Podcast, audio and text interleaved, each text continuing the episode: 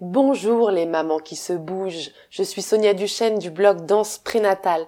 Bienvenue dans ce nouvel épisode La propreté chez les petits.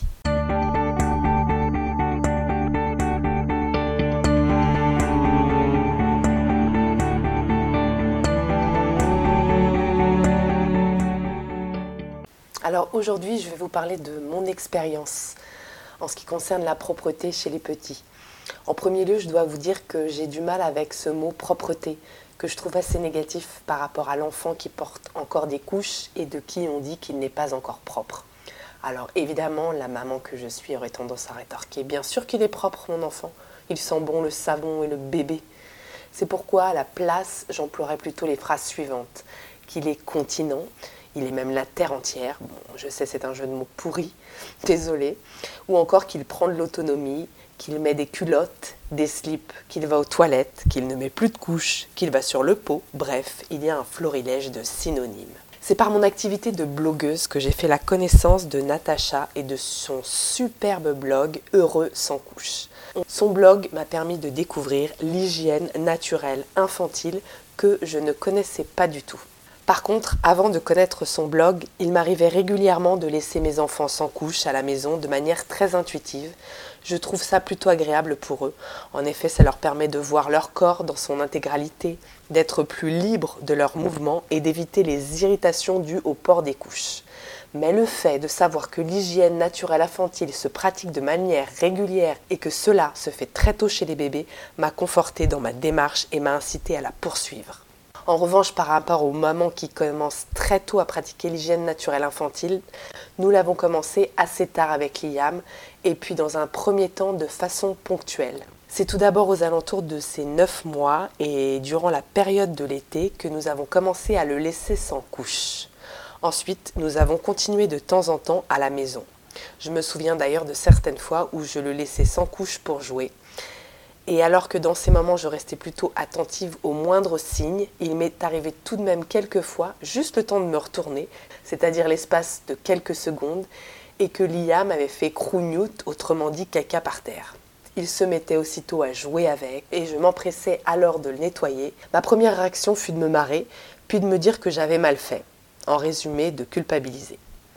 Alors en premier lieu, j'ai contacté Natacha qui m'a rassurée en me disant que c'était tout à fait normal et que c'était un jeu pour lui. Ensuite, elle m'a encouragée et m'a expliqué les étapes ou comment faire.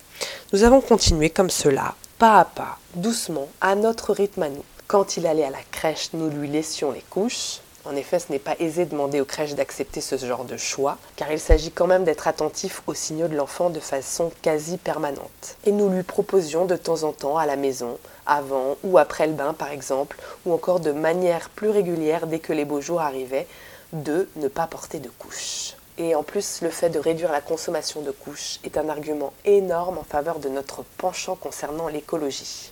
Liam, notre petit deuxième, a souhaité retirer ses couches l'été de sa deuxième année. Et je dois concéder que c'était la période parfaite pour nous. Pendant les vacances, nous étions ensemble toute la journée et de ce fait nous pouvions lui proposer le pot ou les toilettes régulièrement. Comme nous étions plus présents, nous étions aussi plus attentifs aux signaux avant-coureurs, aux petites et grosses envies. En général, il se tient au niveau du zizi ou bien il est pris d'un petit frisson. Et l'été, nous le mettions déjà souvent sans couche et cela a participé à l'aider. En effet, il était plus en lien avec ses sensations, c'est-à-dire très simplement, il était dans la relation de cause à effet. Quand il sentait une envie, peu de temps après, il voyait sortir ses besoins. Bien entendu, les premiers temps, il arrivait des accidents. Alors de manière régulière, nous avons nettoyé le sol, le lit, les turbulettes, les chaises, et ça arrivait aussi dehors ou chez les gens. Alors parfois ça peut décourager un peu, mais ça a duré seulement quelques semaines et c'était vraiment de moins en moins fréquent. On a donc élaboré des petites astuces avec Liam notre première astuce a été de lui mettre le pot à vue dans la pièce dans laquelle il se trouvait. Et ce n'est que plus tard que le pot a réintégré les toilettes. C'est d'ailleurs lui qui a demandé à le mettre dans les toilettes de manière à faire comme le reste de la famille. La deuxième astuce, qui est assez connue, nous lui proposions de s'asseoir sur le pot et de lire des livres ensemble. Ensuite, nous avons installé ce rituel de s'asseoir sur le pot plusieurs fois dans la journée à des moments clés. Nous avons bien sûr déterminé ces moments clés en fonction de ses heures habituelles d'élimination. Logique. Enfin, notre petite trouvaille et dernière astuce a été de costumer son pot. En fait, euh, je lui ai proposé de faire mieux connaissance avec son pot en se l'appropriant. Et il s'est beaucoup amusé à coller des gommettes sur son pot. Et de manière régulière, il me demandait à le décorer. Comme nous passions du temps autour du pot, il avait souvent envie de s'asseoir dessus pour faire ses besoins. Il a donc été propre, entre guillemets, la journée où s'encouche de façon régulière aux alentours de 21 mois. Nous avons été étonnés car c'est apparemment plus tôt que la plupart de ses copains et copines. Alors bien sûr, il y a eu des réticences. Je me suis parfois retrouvée seule face à mes pères qui me disaient qu'il était encore trop petit, que je lui mettais la pression. Par exemple, mon chéri me demandait de lui mettre une couche quand nous partions en voiture ou que nous étions invités chez des gens.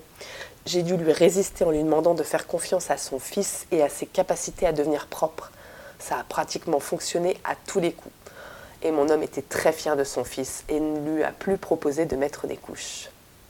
Et puis certains membres de ma famille qui me rétorquaient qu'il était encore trop petit et que c'est seulement vers 3 ans que l'enfant prend conscience de son élimination. Il y a même certains professionnels de la petite enfance qui rétorquaient qu'il ne fallait pas projeter ses désirs d'adulte sur l'enfant en lui enlevant les couches trop tôt. Tout cela aurait pu me décourager à nouveau, mais un petit tour sur le blog de Natacha Heureux sans couche et c'était reparti. Les points négatifs des couches. Alors, je trouve que les couches entravent les mouvements de l'enfant et par là même sa motricité. Bon, là, c'est vrai que c'est la danseuse qui parle, mais tout de même, quand j'ai du mal à me faire un avis ou à prendre une décision concernant mes enfants, je m'imagine à leur place. Et de ce fait, l'idée d'avoir une énorme couche entre les jambes, ne me ravissez pas. D'ailleurs, nous, on en a une une fois par mois, mais c'est quand même pas de la même envergure. Deuxième point négatif aux couches, j'imagine la macération à l'intérieur. Et dans les cas où on ne les change pas régulièrement, et je vous avoue que ça m'est arrivé quelques fois, euh, ce n'est pas terrible. Euh, ensuite, euh, dans la plupart des couches, malheureusement, il y a des produits toxiques tels que les dioxines ou le glyphosate, etc. Et puis, euh, le poids d'une couche imbibée est également à prendre en compte. Alors attention, je ne renie pas du tout le fait que les couches soient d'une utilité incroyable et nécessaire. Mais il me semble que quand le moment est venu, c'est bien de pouvoir proposer une alternative. Et parfois, le moment vient plus tôt, alors que d'autres fois, c'est un peu plus tard. En tout cas, c'est pour toutes ces raisons que je suis ravie d'avoir découvert le blog de Natacha et de tous ses précieux et indispensables conseils pour accompagner nos enfants vers la propreté. Nous y sommes allés à notre rythme, en douceur. Voilà, cet épisode est terminé. J'espère qu'il vous a plu. N'hésitez pas à mettre plein de petites étoiles sur iTunes, à aller faire plein de tours sur le blog de la danse prénatale, à liker, à partager. Prenez soin de vous les mamans qui se bougent. À très bientôt.